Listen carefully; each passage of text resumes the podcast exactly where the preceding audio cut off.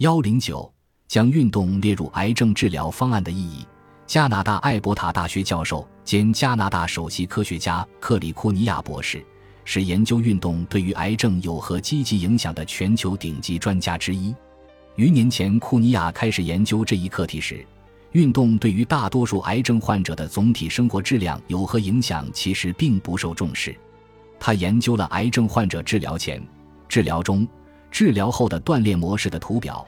注意到，患者大多在确诊后以及积极治疗期间活动并不积极，即便患者在确诊前积极锻炼，情况也是如此。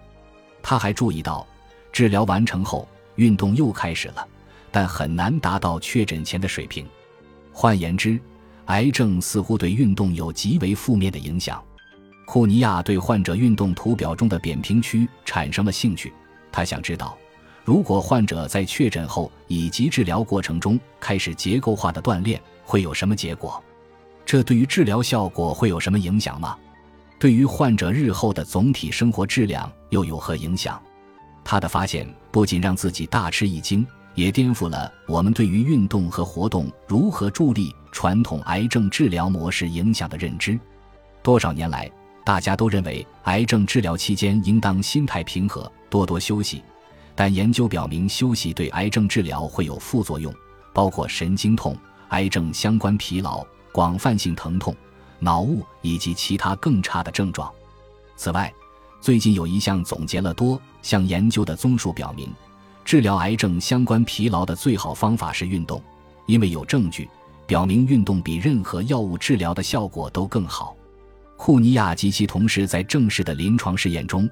研究运动对于治疗效果的影响，其结果虽然有悖常理，却始终保持一致。接受化疗或放疗时仍锻炼的患者，更有可能按时接受所有治疗，自尊感更强，身体功能更佳，脑雾更少，思维更清晰，疲劳更少，睡眠更佳，恶心减少，食欲更强，四肢的神经痛和麻木感更少，情绪更好，抑郁和焦虑更少，住院时间更短。看病次数更少，最重要的是总体生活质量更高。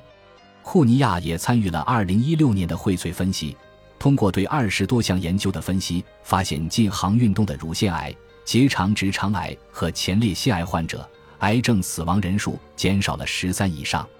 这些发表于《临床癌症研究》的结论也指出，运动较多的受试者与运动较少的受试者相比，复发率降低。库尼亚最有趣的一个发现是，身体活动似乎对实际癌症治疗效果的贡献最大。这一发现引起了全世界肿瘤学家的关注。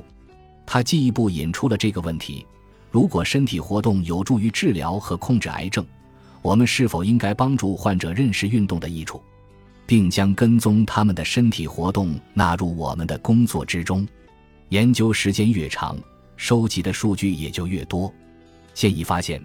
运动与多种癌症的复发率和死亡率有关，这些癌症包括乳腺癌、前列腺癌、结肠直肠癌、子宫内膜癌等。我们已然知道运动的益处，但也要知道，有证据表明癌症生存者不宜久坐。一项发表于《临床肿瘤学杂志》上的研究，既强调了运动的积极作用，又强调了久坐的消极影响。先说好消息。